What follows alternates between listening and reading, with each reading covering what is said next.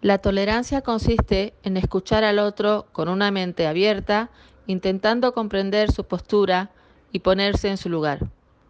Respetar las ideas diferentes que no coincidan con las tuyas. Expresar el punto de vista propio sin herir los sentimientos de los demás. También en no burlarse de las diferencias y entender que las opiniones son relativas y discutibles y que nadie tiene la verdad absoluta. Estas son las bases de lo que es la tolerancia y el respeto por la dignidad del otro. Para ello tenemos que perderle el miedo a lo diferente a nosotros y con genuina curiosidad y mucho respeto conocer al otro, ya sea de otra raza, religión, país, identidad o preferencia sexual, si es de un equipo de fútbol rival, idea política y un largo etcétera.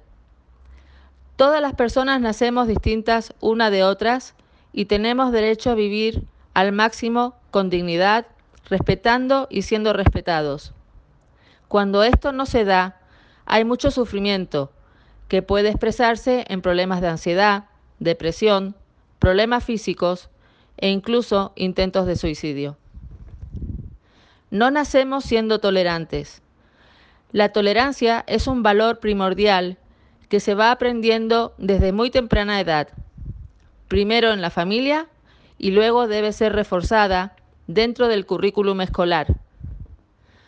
Todos somos responsables como sociedad de inculcar y promover la tolerancia que el día 16 de noviembre celebramos.